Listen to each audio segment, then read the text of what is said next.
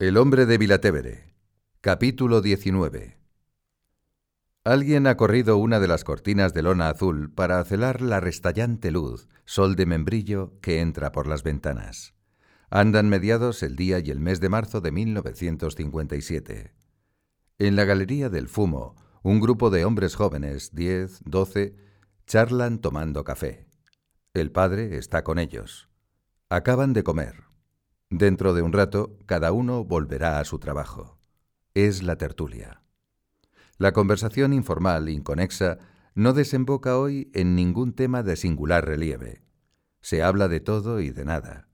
Quizá ese mismo que se levantó a correr las cortinas toma la iniciativa de poner un disco, un disco de Nila Pizzi, la ganadora del Festival de San Remo. En Allegretto Vivace suenan los primeros compases de la canción. Es un aire popular, gracioso, cascabelero, pegadizo, incluso con ciertas caracolas melódicas. Todos, más o menos, conocen esa música. Y a Escribá le gusta mucho. Enganchó su atención desde la primera vez que la oyó. Aprite le finestre al nuevo sole. E primavera, e primavera. Lasciate entrare un poco d'aria pura. Abrid las ventanas al sol nuevo. Es primavera. Dejad entrar un poco de aire puro con la fragancia de los jardines y de los prados en flor. Es primavera, fiesta del amor. Ya entonces, Escribá sorprendió a los que estaban con él diciéndoles, Me gustaría oír esa canción cuando esté muriéndome. Escribá rara vez usa el verbo morir. Cuando lo hace, emplea la forma castellana mucho más recia, con su entrañable carga reflexiva, morirse. Al hablar de su propia muerte, no parece que la imagine como algo rápido, repentino, que vaya a sobrevenirle de sopetón, sino como un proceso lento, fatigoso, un trance duro. Se diría que presiente el dolor de arrancarse. Tal vez por ello no dice cuando yo muera, ni siquiera cuando yo me muera, sino cuando esté muriéndome. Imagina la muerte como una descoyuntura, como una acción fuerte y dolorosa, el agon, la agonía. Una lucha que le exigirá vencer resistencia, un combate definitivo para el que siempre anda entrenándose, porque se trata, dice, de ganar la última batalla. Ahora, sentado en un sillón casi de espaldas al ventanal corrido de la galería, escucha esa canción y, a tramos, la canturrea en italiano. Ya se ha abierto la primera rosa roja. Es primavera, es primavera. También la primera golondrina ha regresado y revuela por el cielo límpido. Viene a anunciar el tiempo bello. Muchachos y muchachas enamorados, abrid las ventanas al sol nuevo, a la esperanza, a la ilusión. Es primavera, fiesta del amor. Ha ido recorriendo los rostros de quienes están allí, en la Galería del Fumo. Álvaro del Portillo, Javier Echevarría, Joaquín Alonso, Julián Herranz, Giuseppe Molteni, Juan Cox Juneus, Dick Riemann, Bernardo Fernández Ardavín, Severino Monzó. Aquí se detiene. Severino es un joven alto y fornido, sacerdote, doctor en económicas y en derecho canónico que, además de todo eso, canta muy bien. El padre le dirige una sonrisa pícara y, como quien fija un apuntamento, una cita para un día muy lejano, le dice, Tú me la cantarás sin lágrimas sin lágrimas.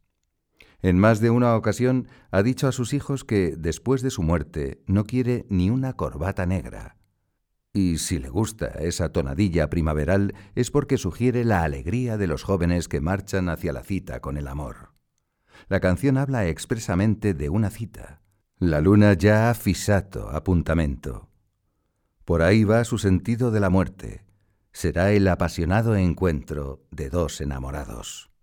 Hace poco, mientras despedía a un matrimonio joven, se me escapó decirles, Pedid por mí, para que sea buen hijo de Dios y alegre hasta morir, aunque morir para nosotros es ir de bodas. Sin desear la muerte, cuando se nos diga Exe sponsus venit, exite obiam ei, sal que viene el esposo, que viene él a buscarte, pediremos la intercesión de la Virgen en aquellos momentos tremendos de separación del cuerpo y del alma, dolorosísimos porque el alma está hecha para estar unida al cuerpo, y saldremos gozosos al encuentro del que ha sido el amor de nuestra vida.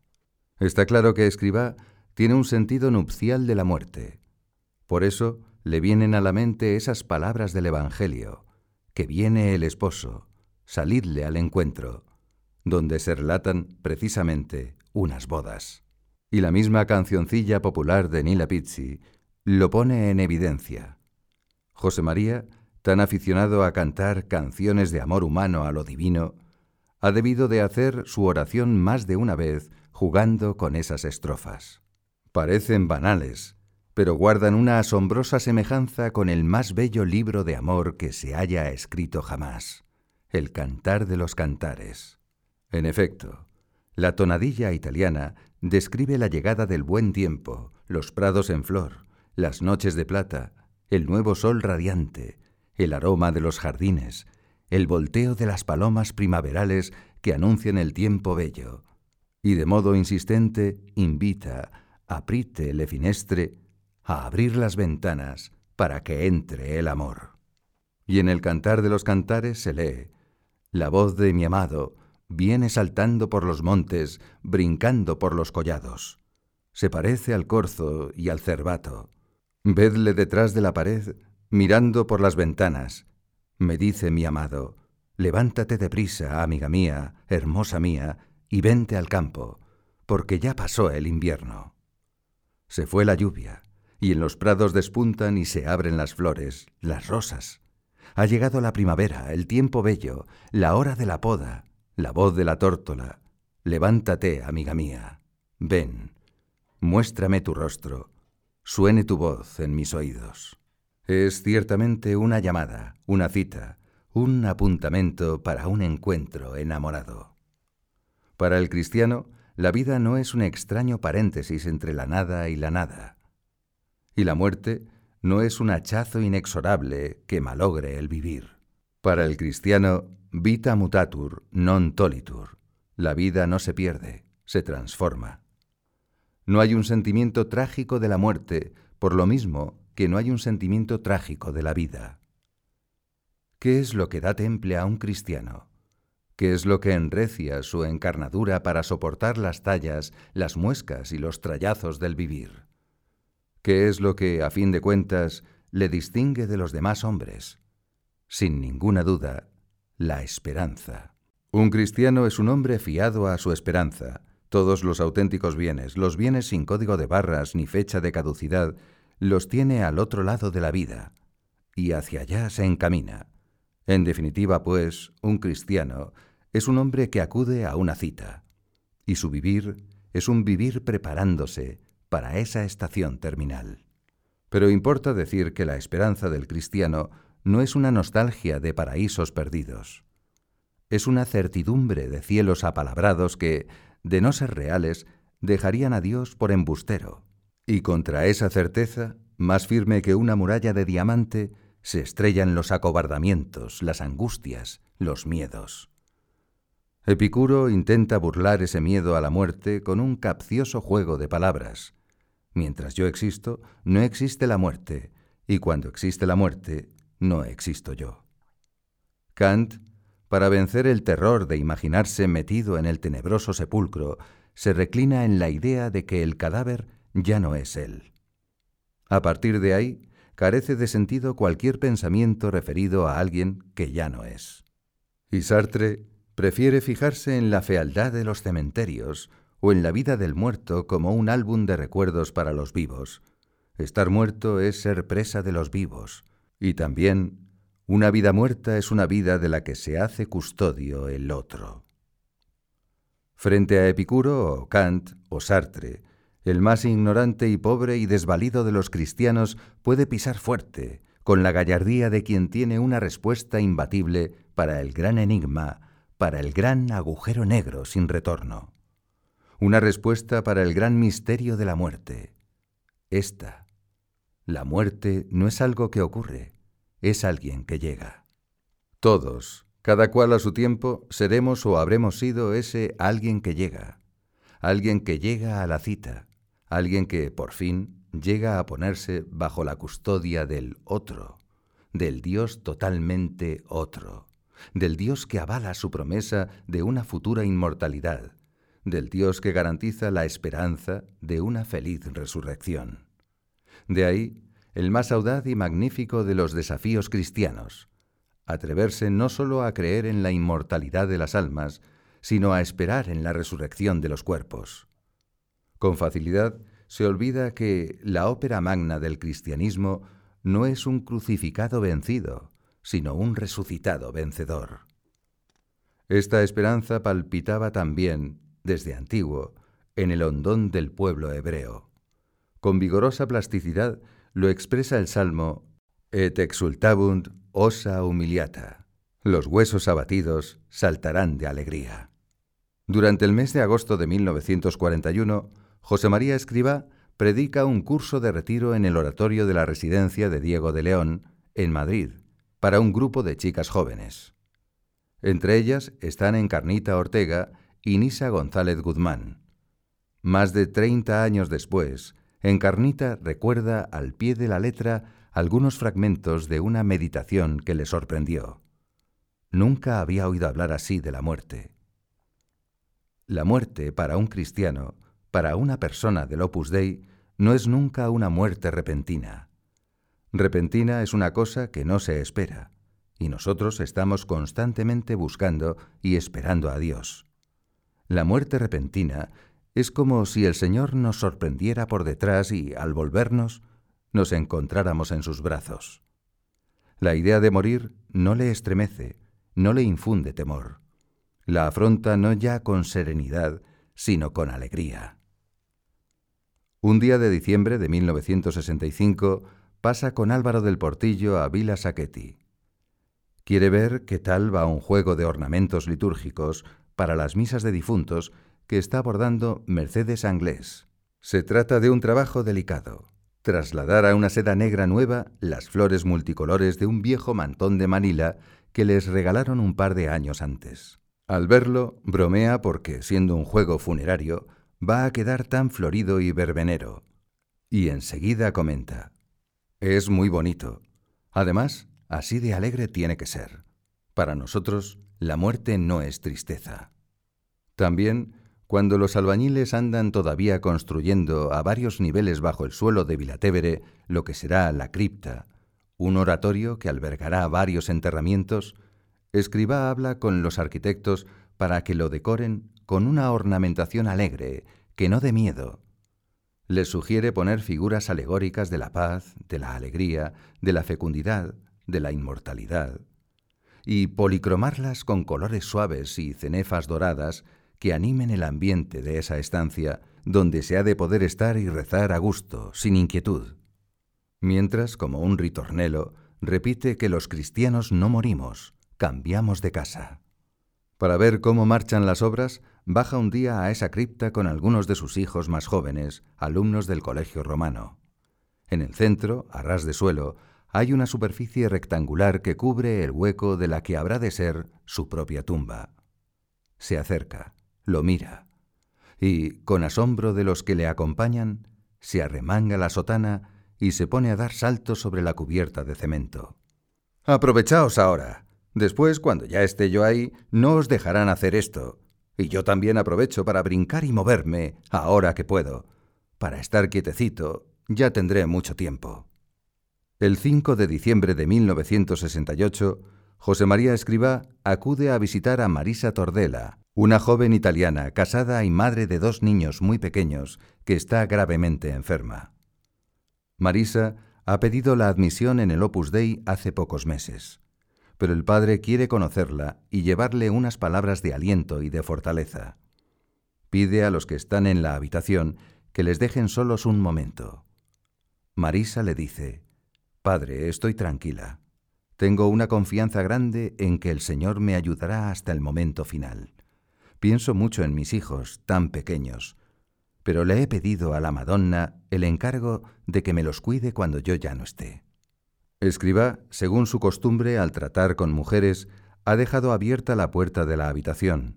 Así, los que están fuera oyen el rumor de una conversación fluida, animada. Se sorprenden porque, de cuando en cuando, les llegan algunas alegres carcajadas.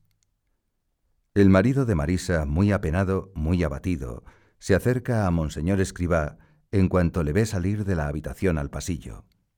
Tú te estarías preguntando de qué hablábamos tu mujer y yo cuando nos reíamos tanto. ¿Te lo digo? Hablábamos de la muerte. Ese tuteo con la muerte no es en escriba un logro tardío, vejentón y resignado. Es de siempre. Le viene de tener muy arraigado el anhelo de eternidad y muy a flor de piel la conciencia de su temporalidad. Sobre el dintel de una de las puertas de su cuarto de trabajo hay una inscripción en viejo castellano que a diario le recuerda esa tensión dual entre el tiempo y lo eterno. Oh, cuán poco lo de acá, oh, cuán mucho lo de allá. Por las noches, ya acostado, reza una oración que él mismo ha compuesto. Es una sencilla aceptación de la muerte. La recita cada vez con un sentido nuevo, como si esa fuera la última ocasión. Señor, ¿Cuántas veces me has perdonado? Señor, no acudo a tu justicia, sino a tu misericordia. Me has perdonado tantas veces. Dame una buena muerte, cuando tú quieras, como tú quieras, donde tú quieras, ahora mismo si quieres, pero si puede ser, dame el spatium vere penitentie, tiempo de verdadera conversión, que tenga un poco de tiempo para amarte más Concédeme borrar en mi vida los restos de maldad. Haz que pueda eliminar ese rastro con más amor de Dios. Un poco de tiempo para amarte más. Sí, Él desea vivir, vivir para desvivirse, trabajando por Dios y por los hombres. Con frecuencia les dice a los suyos que es antieconómico morirse joven. El 12 de octubre de 1968, Escribá está en Madrid, en el Colegio Mayor Zurbarán, con unas doscientas universitarias. Una de ellas, Pepa, muy enardecida, acaba de decirle que por la gente hay que hacer lo que sea, hay que darse a tope, hay que matarse. Arriba, en el escenario del aula magna, José María Escribá gira rápido hacia el punto de donde procede la voz. Cuando ya la ha localizado, replica con enorme energía. ¿Matarse? No, hay que vivir, hay que vivir. No estoy conforme con que la muerte sea el remedio. Tengo ya muchos años y no deseo morir, aunque cuando el Señor quiera, iré a su encuentro encantado. Indomum Domini ibimus. Con su misericordia, iremos a la casa del Señor. A partir de ahí, suavizando el tono de voz, repentiza un sorprendente soliloquio sobre la vida y la muerte. Pedid que esté contento también a la hora de morir, que los que me rodeen me vean sonriente, como he visto siempre sonrientes a mis hijos a la hora de la muerte, sabiendo que vita mutatur non tolitur, que no es más que cambiar de casa, salir de estas cosas de la tierra, para ir al amor. Un amor que no hace traiciones, que sacia sin saciar, que es el sol, que es toda la armonía, que es un encanto, que es el amor de los amores. Padre, entonces, ¿usted tiene ganas de morir? Ni hablar. Sería ir contra el espíritu del Opus Dei. Llevo cuarenta años predicando que no deseamos la muerte. Desear la muerte es de cobardes. Hemos de desear vivir para trabajar por nuestro Señor y para querer bien a todas las almas. En tiempos de Santa Teresa, los enamorados, tanto los místicos como los que cantaban el amor humano, solían exclamar para demostrar la intensidad de su amor, que muero porque no muero. Y una letrilla famosa que conoceréis decía, Ven muerte tan escondida, que no te sienta venir, porque el placer de morir no me torne a dar la vida. Yo disiento de esta manera de pensar y digo lo contrario, que vivo porque no vivo, que es Cristo quien vive en mí. Que viva en mí Cristo, hijas. Si de alguna manera queréis hacerme un bien, pedid al Señor que sea Cristo quien viva en mí.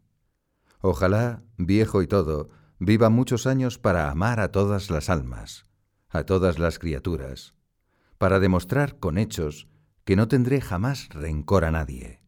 Vivir y trabajar, los años no cuentan, somos jóvenes siempre. Ha hecho un quiebro, que no es un malabarismo verbal, sino el resultado de un largo proceso de maduración espiritual. Ha pasado de Teresa de Jesús a Pablo de Tarso. del desgarrado, desfalleciente que muero porque no muero, al germinal, palpitante, que vivo porque no vivo. Para José María, la cuestión no es vivir o morir, ni siquiera desvivirse o desmorirse. Él apunta hacia unas azoteas mucho más luminosas, ser vivido por el otro, tomado, habitado y señoreado por el otro. Y, puesto ya en esa cota, cuando el yo de uno se ha vaciado totalmente para alojar al tú del otro, vivir, morir, tanto da. ¿Cuántas veces se habrá intentado definir al hombre? Desde el animal político de Aristóteles hasta la pasión inútil de Sartre, el catálogo de definiciones es tan grueso como insatisfactorio. Pero entre todas ellas, hay una muy sugerente que, tras las notas de la inteligencia y de la voluntad, añade este trazo genuinamente humano. El hombre es el único ser que va a morir y lo sabe. En efecto, en esas tres últimas palabras está el rasgo de distinción, porque también el toro en la plaza va a morir, y el zorro, perseguido por la jauría de perros, va a morir. Y la gaviota, exhausta en su último raíz sobre las rocas, va a morir. Pero ni el toro, ni el zorro, ni la gaviota lo saben. El hombre, en cambio, aun desconociendo el cómo y el cuándo, desde muy pronto sabe con certeza que un día morirá. No es caprichoso, pues, asociar el uso de razón, el sentido común, con el común sentido de la muerte, la convicción de que uno ha de morir. Y así, cuando de verdad se podrá decir de un niño que ya razona como un hombre, será cuando tenga una noción de la muerte como algo que también ha de acontecerle a él, como algo que le afecta, como algo que va con él. Los niños de esta civilización de la imagen, por su fácil acceso a los vídeos, al cine y a la televisión, tienen esa noción de la muerte demasiado temprano. Sin duda, por eso mismo, alojada la noticia como un aguijón amargo, se inician muy pronto en el uso de la razón. Saben que la vida es drama mucho antes que lo supieron sus abuelos y sus padres, y ese estigma los aventaja, los cuartea, desgarrándoles prematuramente la primera inocencia. Pero esto no era así en los años 1902-1913, y menos aún en los apacibles escenarios rurales de Barbastro y de Fonz, donde transcurrió la infancia de José María Escribá. Lo normal para un chiquillo de entonces era vivir bastante tiempo en una feliz inconsciencia, ignorando el sufrimiento y el dolor. Sin embargo, José María tuvo de un modo tremendo y precoz tres experiencias, ajenas pero muy cercanas, de la muerte. En tres años morirán sucesivamente sus tres hermanas pequeñas. Rosario muere con nueve meses, el 11 de julio de 1910. José María tiene ocho años. El 10 de julio de 1912 muere Lolita, a la edad de cinco años.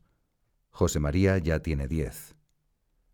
Al año siguiente, el 6 de octubre de 1913, fallece Asunción, Chon, con ocho años. Con todo el desconcierto del mundo reflejado en sus ojos, el niño José María verá sacar de su casa, uno tras otro, los tres pequeños ataúdes blancos. Han ido muriendo de menor a mayor, como si la muerte subiese una trágica escalera, inexorable, peldaño a peldaño, sin saltarse ninguno. Por ello, con esa lógica descarnada de los niños, José María le suelta un día a su madre, la próxima vez me toca a mí. José María ya es un ser que va a morir y lo sabe. Vienen al hilo de esta agua aquellos versos de Miguel Hernández. Cada nuevo día es más raíz, menos criatura, y escucha bajo sus pies la voz de su sepultura. Esa certidumbre no le vuelve taciturno, pero le hace madurar. Sin duda sufre. Una tarde, Carmen, su hermana mayor, juega a las cartas con sus amigas. Acabada la partida, han levantado con mucho cuidado un castillo de naipes. Así están, muy quietas y conteniendo la respiración para que no se desmorone el equilibrio, cuando entra en la salita José María. Se acerca a la mesa, planta su mano sobre las cartas y ¡zas! Con un golpe seco aplasta el castillo. Pero, ¿por qué haces esto? José María no es un muchacho brusco ni entrometido. Vacila un momento antes de responder. Cuando lo hace, su voz es todo lo masculinamente grave que puede ser en un niño. Eso mismo hace Dios con las personas. Construyes un castillo y cuando casi está terminado, Dios te lo tira. Por aquello de que el hombre es el único ser que va a morir y lo sabe, un hombre será más él mismo y por tanto más humano cuanto más consciente sea de que su vida está emplazada con una cita terminal. El hombre frívolo raramente piensa que ha de morir. El sensato vive sabiéndolo. Y el más sensato, el santo, hace de su vida una larga preparación de la muerte, una graduación, un máster de idoneidad para cuando deba empezar a ser eterno. Ni ocioso ni miedoso, el santo avanza resuelto, sin distraerse hacia ese umbral de su ultimidad. Ni cogeré las flores, ni temeré las fieras, y pasaré los fuertes y fronteras.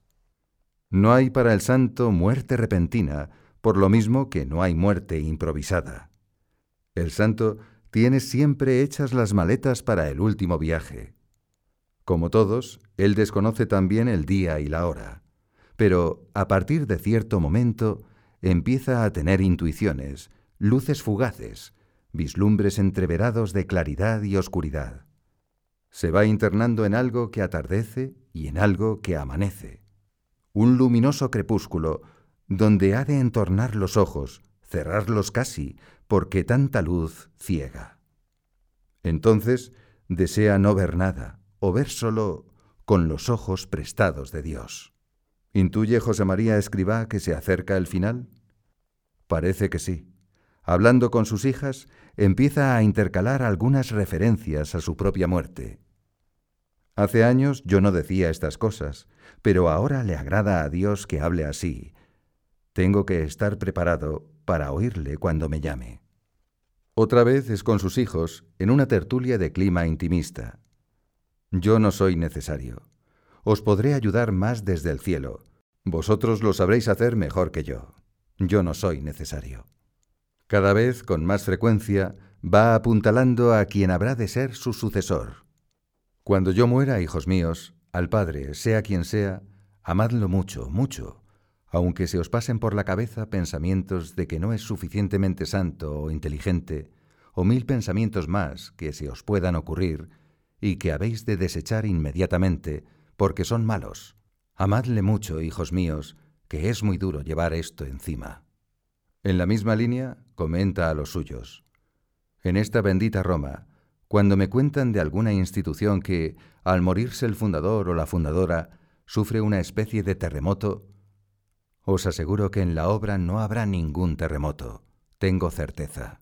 En los últimos años de la vida de Escribá, Carmen Ramos es la secretaria central para las mujeres del Opus Dei en todo el mundo. Está acostumbrada a despachar con el padre, todos los días, asuntos del gobierno de la obra, ya sea por escrito, personalmente, o a través del teléfono interior. De modo habitual, anota en su agenda de mano las indicaciones que escriba le sugiere para cada asunto concreto. Pero, por un golpe de intuición femenina, desde octubre de 1974 hasta junio de 1975, toma nota literal de todo lo que el padre le dice, especialmente cuando hablan por teléfono. A la vista de esos rápidos apuntes, Carmen se dará cuenta después de que en los últimos nueve meses de su vida, José María Escribá no se limita al escueto mensaje utilitario de trabajo, sino que agrega algunas palabras más personales. Pide oraciones por la Iglesia. Pregunta cómo están todas las que viven bajo el mismo techo en esas casas vecinas de la Montañola y de Villa Saquetti. Dice lo que cara a cara no suele decir. Os quiero mucho, hija mía siente la necesidad de daros las gracias por cómo me cuidáis. Y siempre, sin faltar una sola vez, antes de colgar el teléfono, su voz suena clara y cordial, despidiéndose con un animoso Hija mía, que Dios te bendiga. Es el presentimiento del crepúsculo. Escribá empieza a desgranar el adiós. el primer día del año 1975, que será el año de su muerte, José María Escribá pasa un rato festivo con sus hijos del Consejo General en la sala de comisiones. Se le ve muy alegre. En cierto momento pide que les lleven champán allí mismo para brindar por el año nuevo.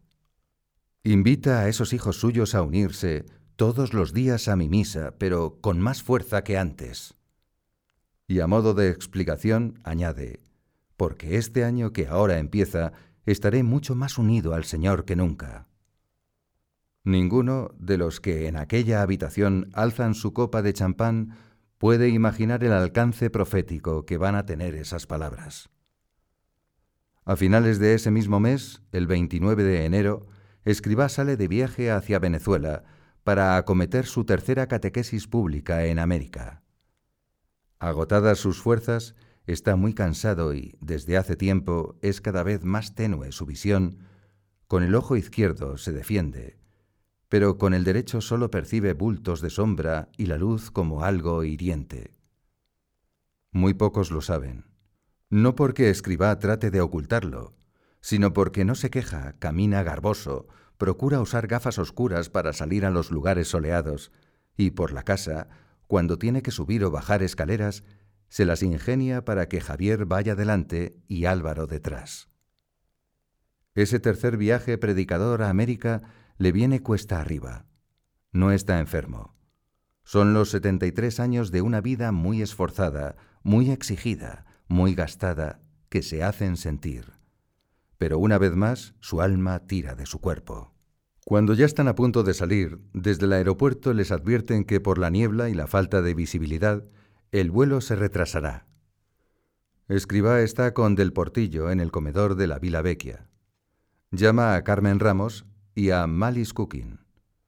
Charla un rato con ellas. No puede disimular su decaimiento físico. El tono de su voz es quedo, opaco y como craquelado. Les confiesa, hijas mías, yo no tengo ningunas ganas, ningún deseo de hacer este viaje.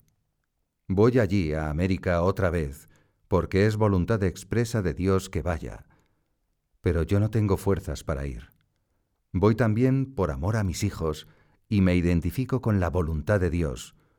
Pero si no fuese así, yo no haría este viaje. Mientras habla, Escribá sostiene entre las manos una copa de agua en la que se está diluyendo un medicamento. Tendiéndoselo a Del Portillo le dice, Álvaro, hijo, mira a ver si esto se ha disuelto ya porque yo no veo bien. Es que el día está muy encapotado, padre, y aquí hay muy poca luz, pero no, todavía no se ha disuelto. Ve muy poco. Son aquellas cataratas que diagnosticó en Milán el doctor Romagnoli. Curiosamente, Escriba ha escogido como lema, como leitmotiv de su oración para este año final, unas palabras del Evangelio. Domine ut videan, Señor, que vea.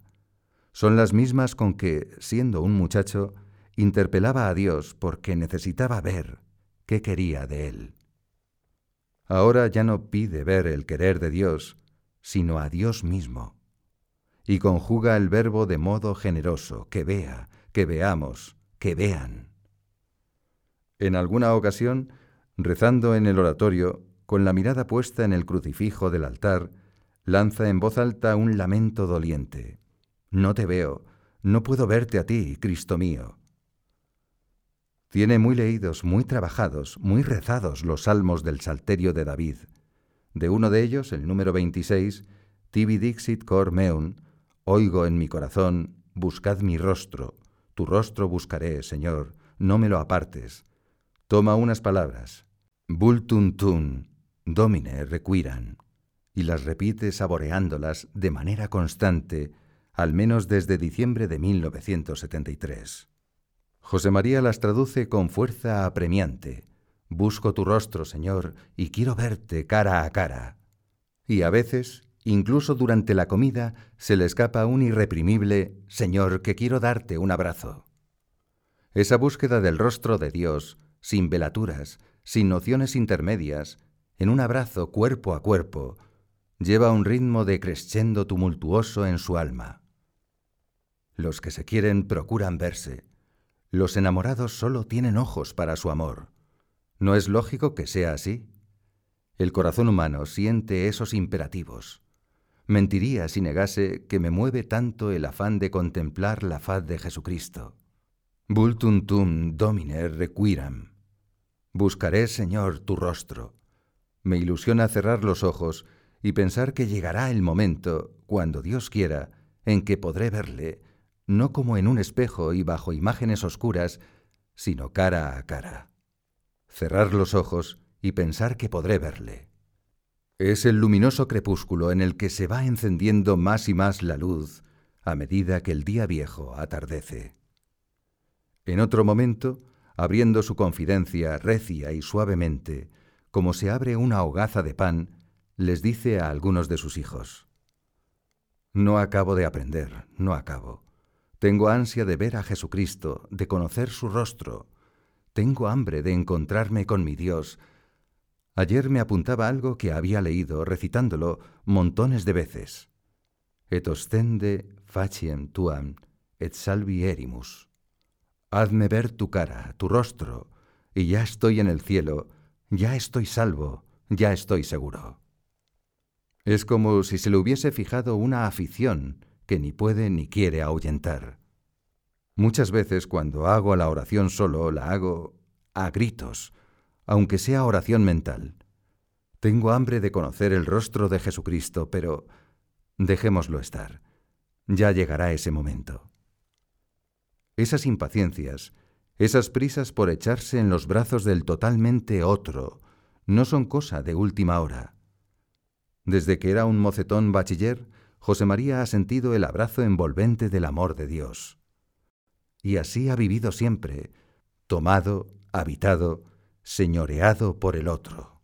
Lo prodigioso es que con el paso del tiempo, ese amor no esté agriado, ni enmohecido, ni ajado.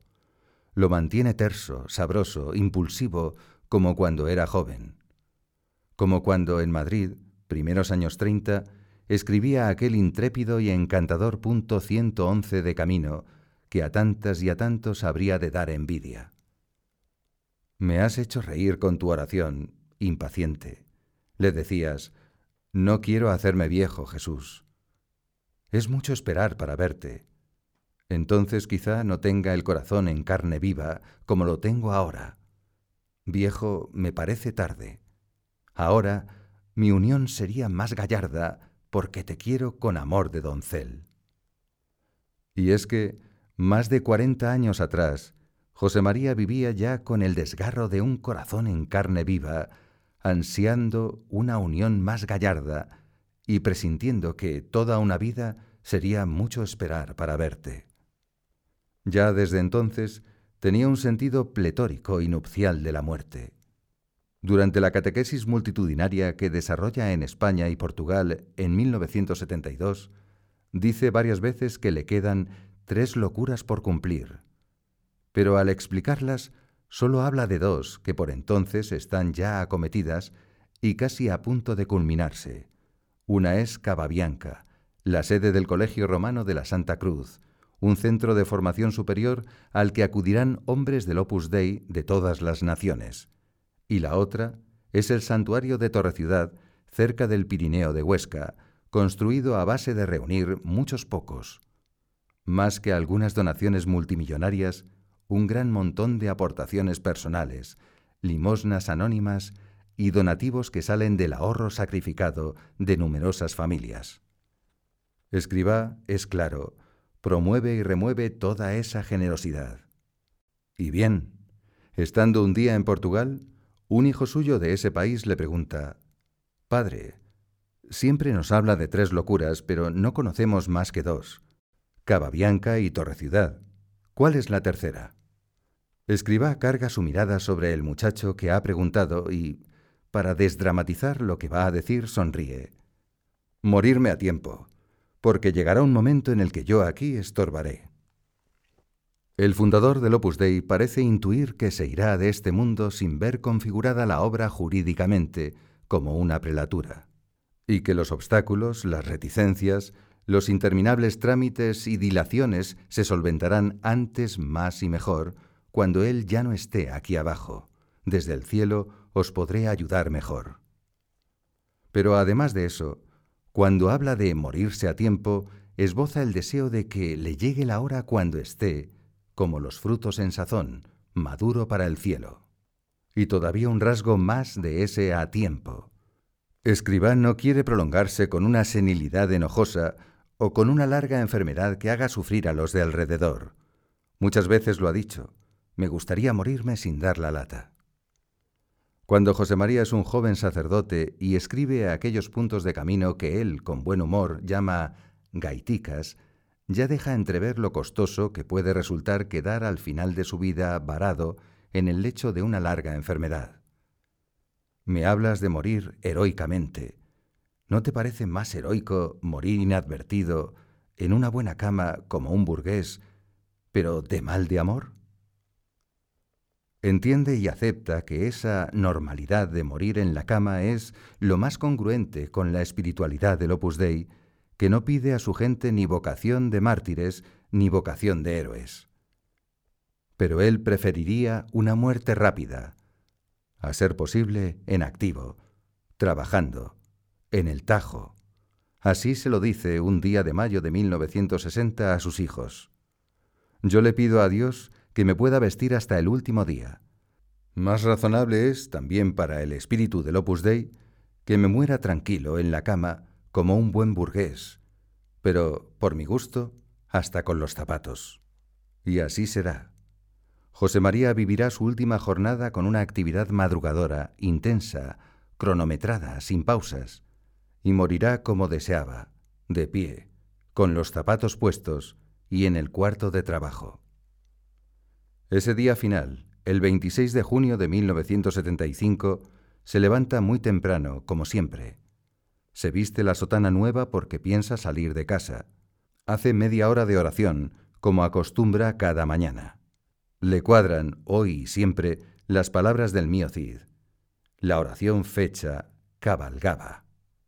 Ese es el arranque de su quehacer.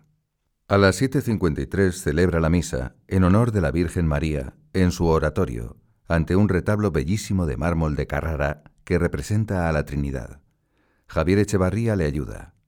Después de la acción de gracias, el desayuno frugal con Álvaro y Javier, hojeando la prensa. Habla con sus hijos Francisco Vives y Giuseppe Molteni y les encarga que visiten al doctor Hugo Piascia, el médico de Pablo VI. A las 9.35 sale, con Del Portillo y Echevarría, hacia Castel Gandolfo. Conduce el automóvil Javier Cotelo. Aunque es temprano, por la carretera aprieta ya el calor. Rezan una parte del rosario. Después, hilvanan una conversación entretenida. Cotelo cuenta hazañas de unos sobrinos suyos que acaban de pasar por Roma. A las 10.30 llegan a Vila de Lerrose. El padre quiere despedirse de sus hijas, licenciadas de muy diversos países que cursan estudios en el Colegio Romano de Santa María, porque tiene previsto viajar a Asturias dentro de dos días. En cuanto esté con ellas, les dirá, tenía muchas ganas de venir.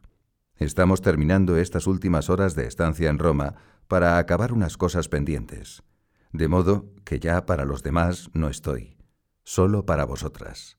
Unas frases que parecen triviales, pero que, asombrosamente, resisten una relectura, palabra a palabra, a la luz del inesperado desenlace que tendrán los hechos esa misma mañana.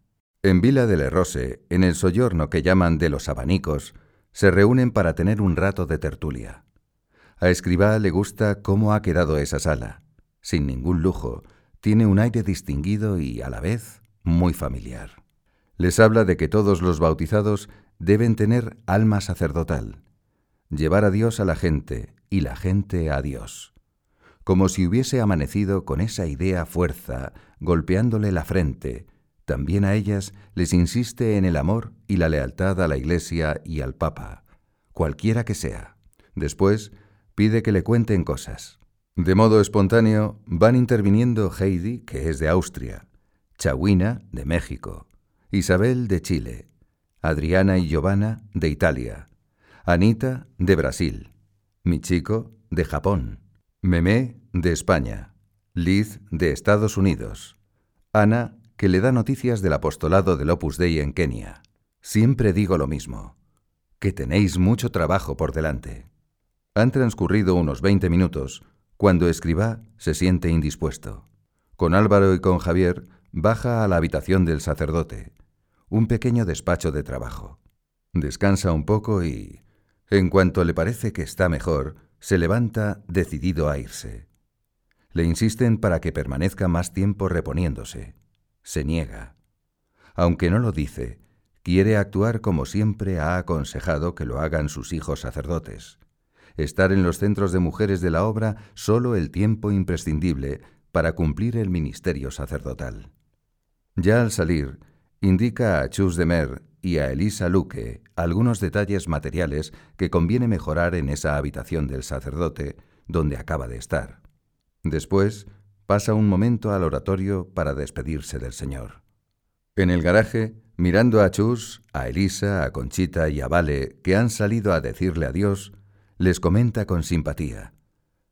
Perdonadme, hijas, por la lata que os he dado. El coche arranca. Javier Cotelo conduce rápido para llegar pronto a Roma. El padre le ha pedido que les lleve a casa per brevioren, por el camino más corto. Durante el regreso, José María Escribá no muestra decaimiento. Se le ve fatigado, pero sereno, incluso con expresión de alegría, de contento. Habla poco. La conversación es ocasional y discontinua. En los tramos de silencio, con toda seguridad, José María continúa su acción de gracias por la misa que ha celebrado esa mañana. Es su costumbre. A partir de las doce suele empezar a disponer su actitud interior para la misa del día siguiente. Faltan tres minutos para las doce, cuando el coche se detiene en el garaje de Vilatevere. Como siempre que entran o salen de casa, van en directo a saludar al Señor en el oratorio de la Santísima Trinidad. Allí escriba clava la rodilla derecha en tierra, en una genuflexión pausada, adoradora, de esas con las que, en cosa de un instante, reza todo el cuerpo y toda el alma reza. Mira hacia el sagrario, que es una colomba, una paloma eucarística, precioso trabajo de orfebrería. Esta es, lo sabría él, su última visita a Jesucristo, bajo las voladuras de la Eucaristía. Muy pronto, dentro de pocos minutos, van a encontrarse cara a cara. José María va a conocer al fin ese rostro, vultuntum domine, que anda buscando día y noche con obsesión de enamorado. En el ascensor de madera suben hasta el despacho de Álvaro, que es el cuarto donde escriba trabaja.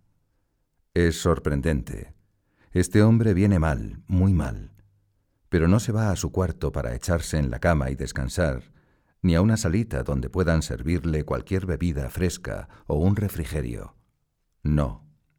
Udjumentum, como ese borrico faenero que tanto le gusta, vuelve a la noria, vuelve a la mesa de trabajo, pero nada más traspasar la puerta llama. Javi. Javier Echevarría se ha quedado detrás, cerrando el ascensor. El padre, haciendo acopio de fuerzas, vuelve a llamarle. Javi, no me encuentro bien. Inmediatamente se desploma en el suelo. Por las ventanas entra restallante el sol de mediodía. Cae el ángelus desde el límpido cielo romano. Álvaro del Portillo se percata de la gravedad y, mientras lo sostiene en sus brazos, le da la absolución. Al trazar en el aire la señal de la cruz, recuerda que justo un día como hoy, el 26 de junio de 1944, recién ordenado sacerdote, oyó al Padre en confesión. Esa fue la primera vez que él impartió la absolución. Desde entonces, en 31 años, cuantísimas veces habrá hecho ese mismo gesto. Ego te absolvo a peccatis tuis. Poco después le administra el sacramento de la unción. En infinidad de ocasiones, Escribá le ha suplicado con mucha fuerza, Cuando esté muriéndome, no me privéis de ese tesoro. Durante hora y media, en aquel cuarto de trabajo de don Álvaro, se despliega una lucha titánica, con masajes cardíacos, con respiración artificial, inyecciones, oxígeno, electrocardiogramas. Sobre el cuerpo de escribá de Balaguer, tendido en el suelo, se turnan en ese esfuerzo varios hijos suyos. Dan Cummings, Fernando Valenciano, Humberto Farri, Giuseppe Molteni, Pepino, y los médicos José Luis Soria, Joe, y Juan Manuel Verdaguer, que también son miembros de la obra. Javier Echevarría va y viene, trayendo algunos objetos de auxilio médico. Después se distancia unos pasos. Su mirada y la de Álvaro se cruzan. Javier rompe a llorar, con desconsuelo. Joe Soria toma un oftalmoscopio. Se arrodilla en el suelo, junto al cuerpo de escribá. Se inclina hasta rozarle el rostro. Le alza uno de los párpados. Después, el otro. Descarga cada vez el haz luminoso sobre la córnea. Las pupilas del padre están en miosis, muy dilatadas, sin tono, no se contraen, no reaccionan ante el estímulo del foco. Alrededor se ha hecho más denso el silencio. Costillas adentro, todos rezan. Joe Soria comenta algo cuya gravedad solo puede entender Juan Manuel Verdaguer. Reflejo pupilar perdido. Ahí está, se ve muy bien la retinopatía diabética. Con su mejilla pegada a la del padre, sigue rastreando dentro de los ojos por ver si todavía hay un hilo de vida.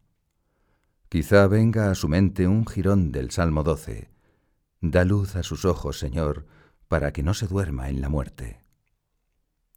Sí, ahí están las huellas de la diabetes. Tal vez las de algunas lesiones vasculares es posible que se vea el rastro de tantos y tantos sufrimientos morales, y que hasta las lágrimas hayan dejado ahí sus cicatrices. Pasado mucho tiempo, Joe Soria conservará una impresión vivísima de aquella exploración del fondo de ojo. Era como bucear por el interior del padre.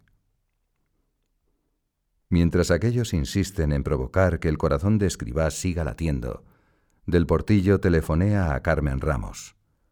Le encarga que todas las que viven en La Montañola y en Vila Saqueti acudan a los diversos oratorios de la casa y recen por una intención muy urgente.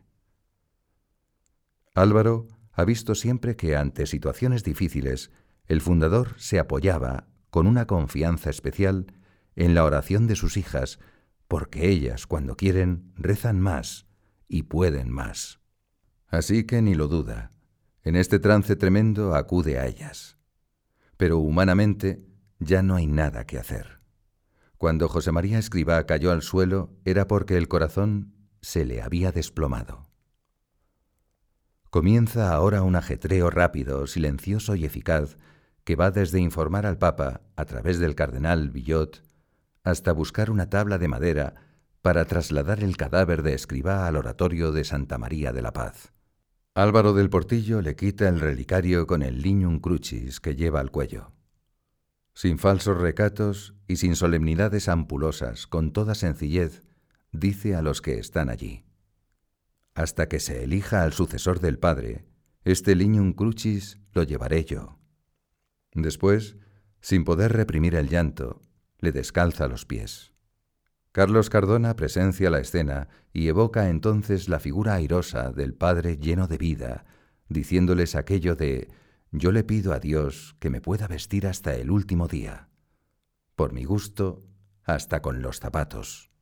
Javier Echevarría va vaciándole los bolsillos de la sotana, la pequeña agenda, el crucifijo, el rosario, un pañuelo, un silbato que le habían regalado las chicas de un club de bachilleres Carlos Cardona, Julián Herranz y Javier Echevarría le revisten con ornamentos sacerdotales.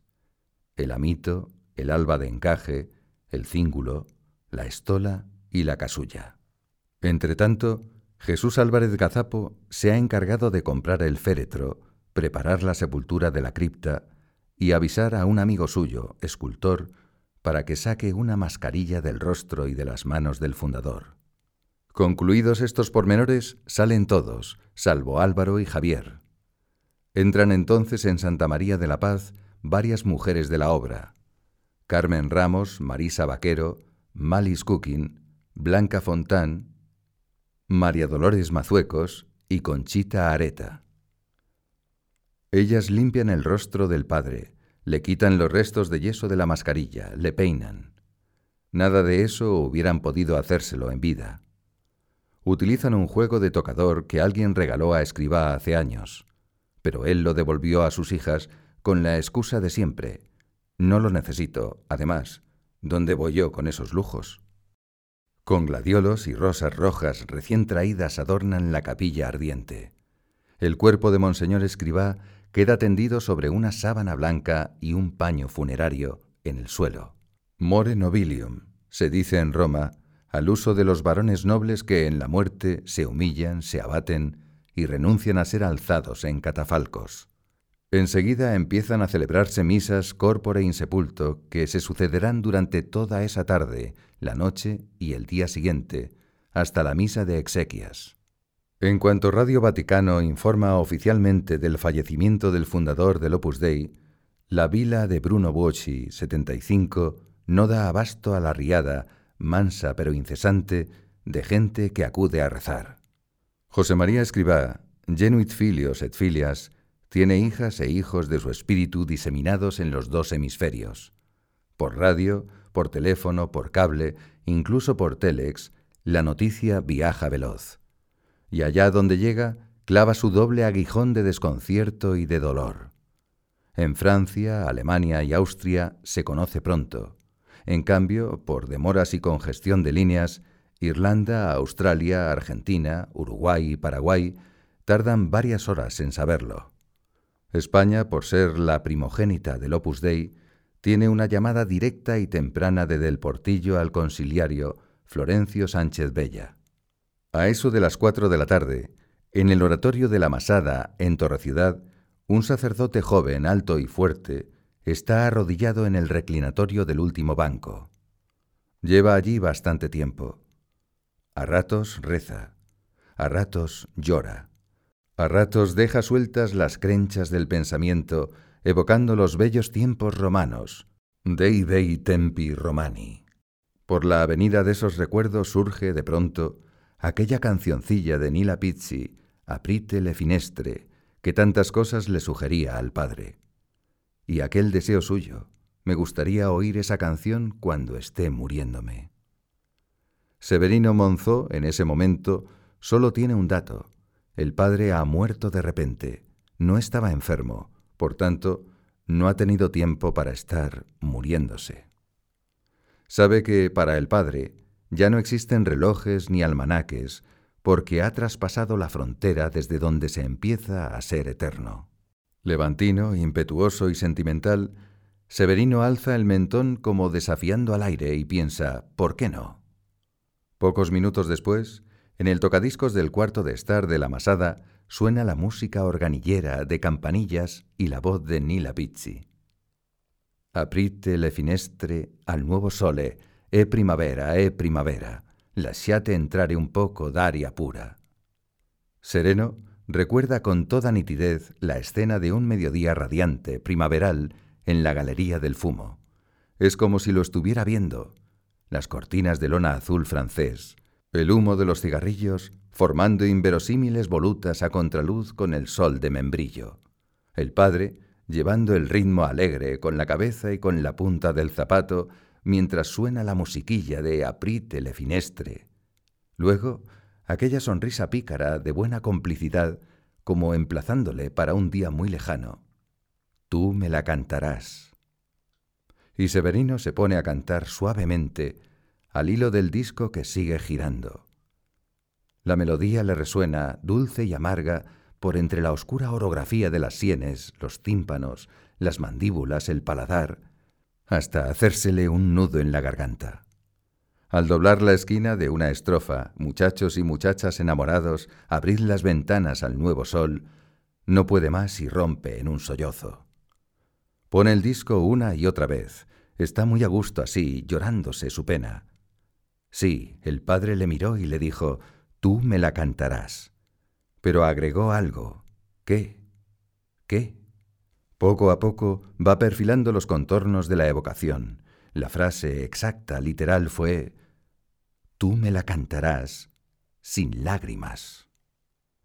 Con el dorso de la mano, como cuando era un chaval, Severino se seca los lagrimones que le resbalan por las mejillas. No es por esa estupidez de que los hombres no lloran, es porque entiende que si esta pena y este vacío y esta orfandad y esta mella en el alma los ha de afrontar sin lágrimas, entonces ya de hoy en adelante jamás habrá un motivo, un serio motivo, por el que llorar. Al día siguiente, desde el amanecer, Álvaro del Portillo permanece junto al cuerpo yacente del padre. Solo se mueve para despedir a algunos cardenales y obispos que han acudido a rezar. A media mañana se levanta del banco lateral donde estaba. Va al centro de la nave de Santa María de la Paz. Se arrodilla junto a la cabeza del fundador, se inclina como si fuera a besarle, pero no lo hace. Apoya su frente sobre la frente de José María Escribá, y así se queda unos instantes. Intensísimos instantes. Le está pidiendo que yo sea un fiel ejecutor de tu mente. Le está pidiendo, para este interregno inédito de luto y de sede vacante, que yo sepa cuidar de la obra como tú la cuidarías. Acaba de cerrarse la fundación del Opus Dei. Escriba de Balaguer ha dejado la obra resuelta, tal como Dios se la dio a entender. Así debe continuar a través de los tiempos. A quienes sucedan al fundador les incumbirá tan solo conservar, defender y transmitir íntegro ese espíritu, ese talante, ese estilo de vida que es el Opus Dei. No hay nada que innovar, nada que enmendar, nada que alterar. Ahora, sintiendo bajo su piel la frialdad marmórea de la frente del Padre, se atreve a pedir con audacia una singular transmisión, un trasvase, un contagio. Pensar, querer, actuar ad mentem patris, con la misma mente del Padre. Después se levanta, toma tres rosas rojas de uno de los centros florales y las pone sobre los pies del fundador. Viene a su memoria un recuerdo viejo y siempre novísimo. Hace de esto muchos años. Él era un muchacho, un estudiante de ingeniería. El día que se incorporaba al Opus Dei con un resello definitivo, había rezado en su interior voluntariamente y para siempre, con todas mis fuerzas y todos mis afectos. El padre, después de escuchar sus compromisos de fidelidad, se puso de rodillas y le besó los pies. Desde entonces, cuánto ha deseado devolverle aquel beso, pero nunca sospechó que tendría que esperar hasta el día de su muerte. Afluyen a sus labios unas palabras de San Pablo, no llegan por azar. Durante largo rato las ha ido destilando su corazón, ha ido tomando la voz de la escritura para componer un homenaje, una alabanza, un laudacio, que nunca pudo dedicarle en vida, porque el Padre no se lo hubiera consentido. Quan speciosi pedes evangelizantium pacem, evangelizantium bonum. Qué hermosos los pies de los que anuncian la paz, de los que anuncian el bien. Es un elogio magnífico para el apóstol que ha gastado su vida esparciendo a voleo una siembra incesante, desbordada, feraz, de ejemplo bueno y de sana doctrina. Es un elogio con casta, consolera de siglos y milenios, porque Pablo el de Tarso, al escribir esas palabras, empapó su pluma de Nuevo Testamento en lo que ya habían dicho Isaías y Nahum, profetas del Testamento antiguo. Qué preciosos son los pies de aquel que llega por los montes predicando la paz, anunciando la buena nueva. Es un elogio sabio, escogido con cuidadosa selección, San Pablo, en ese mismo párrafo, después de preguntar ¿acaso el pueblo no oyó el mensaje del apóstol? Responde también esta vez con una elocuencia prestada, asistiéndose de un salmo de abolengo, un salmo del rey David. Su voz resonó por toda la tierra, sus palabras hasta los confines del mundo. Y es un elogio cabal para la estatura de ese gran comunicador, de ese rompedor de arquetipos, de esquemas y de moldes, que ha difundido por los cinco continentes la noticia vieja y nueva del Evangelio, servida con el vaso noble del Opus Dei. Álvaro del Portillo sigue ahí, de rodillas junto al cuerpo presente, diciendo su laudatio sin voz. Justo al llegar a ese punto, el Salmo de David hace un sugerente quiebro. Et ipse tanquam sponsus procedens de tálamo suo. Y él, como el esposo, sale de su tálamo. Así lo soñaba siempre José María. Morir para nosotros es ir de bodas. Cuando se nos diga, sal, que viene el esposo, que viene él a buscarte, saldremos gozosos al encuentro del que ha sido el amor de nuestra vida. Ahora mi unión sería más gallarda porque te quiero con amor de doncel. La unión nupcial, la fiesta del amor. El salmo continúa, exultavit ut gigas ad currendam viam. Álvaro recuerda cuánto le gustaba a Escribá ese verso del gigante y con qué brío lo recitaba, marcando su sonora cadencia latina se llenó de alegría y se levantó como un gigante para recorrer a prisa el camino. Así le ha visto siempre, como un gigante. Ut gigas. Como un gigante anticipativo con las manecillas del reloj adelantadas, extemporáneo entre los de su propio siglo. Como un gigante inconformista, a contracorriente de las modas de pensamiento, a contraola de las inercias sociales, a contrapelo de las rémoras gregarias como un gigante desbrozador de caminos inéditos, de manantiales vírgenes, de campos sin trillar. Como un gigante de fe poderosa que, porque supo ver lo invisible, se atrevió a hacer lo imposible. Como un gigante desplegador de sueños, sueños límpidamente ambiciosos ante los que la musculatura más audaz siempre se quedaba corta como un gigante sufridor del desamor, del celo amargo, del escarnio, de la envidia, y sin embargo feliz. Como un gigante humilde, empeñadamente ausentado de cualquier vana notoriedad. Como un gigante de corazón tan enamorado y en vela, cormeum vigilat, que no dormía jamás. Como un gigante patriarca de ubérrima prole, millares de hijas e hijos esparciendo su espíritu por el mundo universo. Vuelve a verlo ahora, gigante también, tendido en el suelo con esa enigmática quietud de los muertos que hay que mirar y mirar para convencerse de que no es fingida. Reposa sereno, como guerrero que ha librado con bravura su última batalla, almenado de dignidad, nimbado de gracia, su alma desentendida de toda esta tramoya y de estos cartonajes, habrá desembocado ya en la playa oceánica de la claridad deslumbrante. Pero hay algo increíble, algo que desconcierta en esa quietud de escriba.